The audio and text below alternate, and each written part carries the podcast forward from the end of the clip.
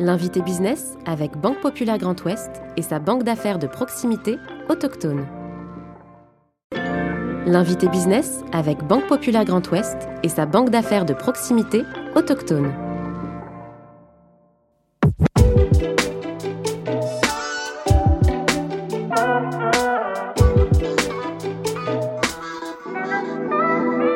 Leader sur le marché de la climatisation, ETT fabrique des systèmes de traitement d'air à récupération d'énergie et des pompes à chaleur à haute performance énergétique. Fondée en 1979 dans le Finistère, l'entreprise est aujourd'hui implantée dans plus de 60 pays. Ses 300 collaborateurs sont engagés dans des démarches d'énergie responsable. Yves Milo, président directeur général d'ETT, est aujourd'hui l'invité business.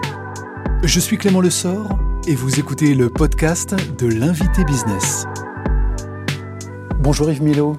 Bonjour Clément. Merci d'avoir accepté notre invitation dans le fauteuil de l'invité business. Vous êtes le, le président directeur général d'ETT Énergie Transfert Thermique. On vous reçoit aujourd'hui au cœur des ateliers des, Capucins, euh, dans le quartier de recouvrance à Brest, cette cathédrale de plus de 300 ans d'histoire industrielle qui aujourd'hui est reconvertie euh, en lieu culturel pour les, Brestoises et, les Brestois notamment. On, va parler de cette entreprise, bien sûr, euh, que vous avez repris en, 2007, en tout cas au moment du départ de, Georges Villiers, qui est son fondateur, et vous avez repris cette entreprise avec deux autres cadres. C'était quoi l'occasion de, de soulager peut-être la solitude du dirigeant, de cette aventure, de ce risque que vous preniez à l'époque? C'est en tout cas un nouveau départ. C'est vrai que ça vient à la suite euh, du fait d'avoir pris un poste de directeur technique en 91, puis être nommé en 2000 directeur général. Et enfin, en 2007, effectivement, vivre une nouvelle aventure qui est de reprendre cette société avec deux autres cadres pour euh, cette aventure passionnante. Euh, complexe, mais ô combien intéressante que nous avons vécue euh, ensemble. Bon, Yves Milo, c'était un projet que vous aviez en tête depuis longtemps, que vous mûrissiez depuis longtemps? Alors oui, j'ai commencé mon parcours dans un grand groupe chez Renault, où là, effectivement, euh, la grosse entreprise nous a apporté un certain nombre de connaissances techniques euh, qui sont propres au gros groupe. Et au bout d'un petit moment, bien évidemment, j'ai eu envie de faire autre chose, d'intégrer une entreprise à taille humaine pour pouvoir marquer mon empreinte et effectivement orienter euh, en fonction de mes souhaits, euh, donc une nouvelle aventure dans une entreprise, encore une fois, à taille humaine. On est passé de cadre à dirigeant d'une boîte, d'une entreprise. C'est un changement de paradigme important. Il y a des étapes essentielles à passer, à franchir? C'est très différent. C'est très différent parce que euh, c'est un métier qui est nouveau, euh, c'est surtout une aventure et une équipe qu'il faut mettre en place. Et euh, la notion d'équipe est essentielle parce que vous parliez de solitude du dirigeant.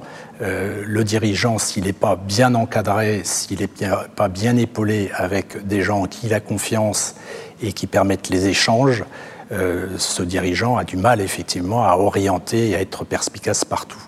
Comment vous vous entourez justement? À quoi vous êtes attentif Vous vous entourez de collaborateurs aujourd'hui, de, la première équipe autour de vous?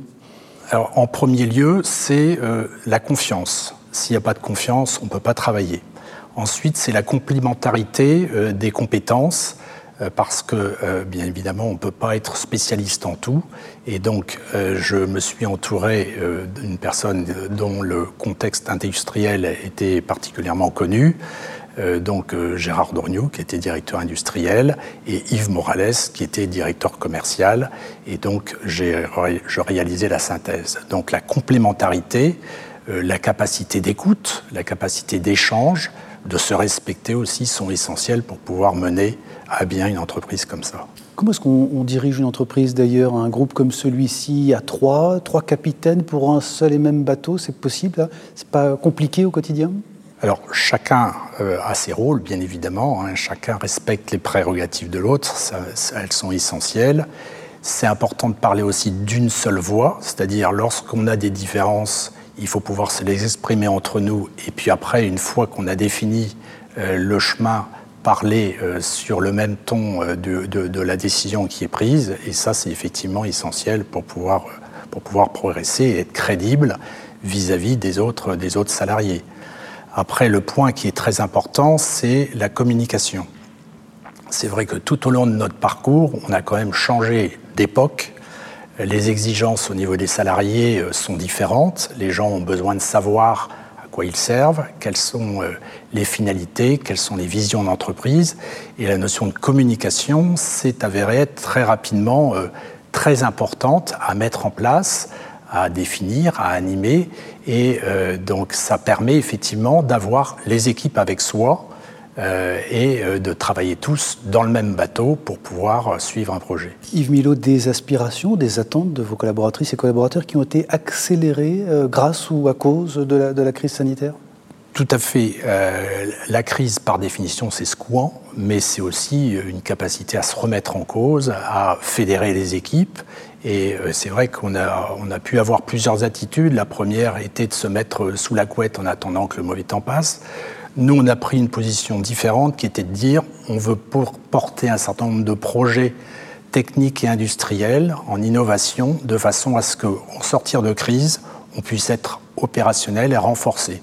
Ça a été effectivement notre technique, ce qui a permis aussi de fédérer les équipes autour d'un projet et de ne pas avoir des gens qui passaient leur temps à, avoir peur d'avoir peur. Donc c'était très important pour, pour les équipes de voir qu'il y avait des projets que nous, en tant, en tant que dirigeants, on croyait à la portée de ces projets et ça crée effectivement de la dynamique euh, pourvu encore une fois qu'elle soit expliquée correctement à l'ensemble des équipes. Bon, de se mettre dans une dynamique de, projet, de cette diversité de culture que vous évoquiez eu égard au passé, aux expériences de ces euh, dirigeants et diversité également euh, de marchés que vous adressez, euh, marché des sites industriels, des piscines, des cinémas. Est-ce que c'est cette diversification d'ailleurs qui est peut-être la, raison de la pérennité, de la, résilience de ce projet industriel que vous portez? C'est une, une, vraie, une vraie clé euh, de, résilience parce que on le voit, les marchés évoluent. Euh, la crise a été particulièrement euh, agressif sur un certain nombre de marchés. Hein. le marché de l'aéronautique, sur lequel on était, on était et on pensait que c'était effectivement un, marché en expansion euh, ad vitam aeternam. On a bien vu effectivement ce que ça faisait. Et le fait d'avoir euh, plusieurs marchés à son arc, c'était effectivement une solution d'équilibrer d'équilibrer en termes effectivement de, de, de, de secteurs d'activité à, à, atteindre, mais aussi en termes de géographie, puisque accompagné de cette recherche de diversification de marché, euh, c'est fait aussi une diversification de pays, euh, donc sur l'export, sur pour pouvoir là aussi asseoir euh, une stabilité de chiffre d'affaires et préparer la croissance. Bon, vous évoquez évidemment l'international.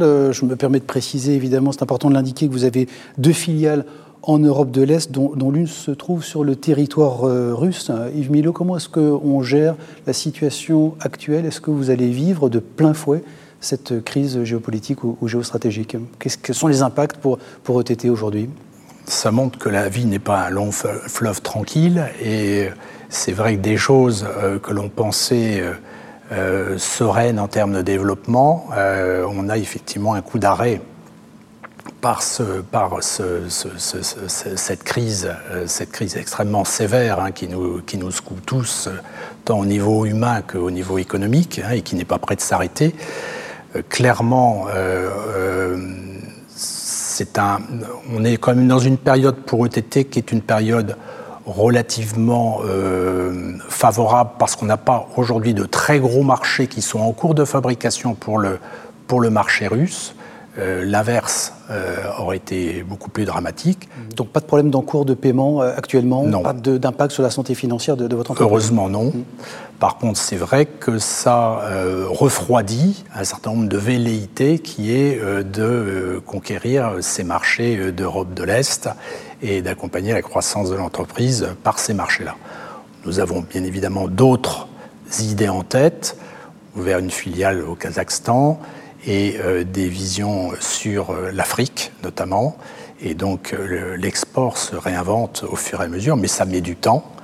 C'est aussi une question de chance puisque la géopolitique intervient énormément, mais ce sont des marchés qui sont nécessaires pour l'entreprise. ETT, qui est un des fleurons aujourd'hui industriels en, Bretagne, il faut le, préciser.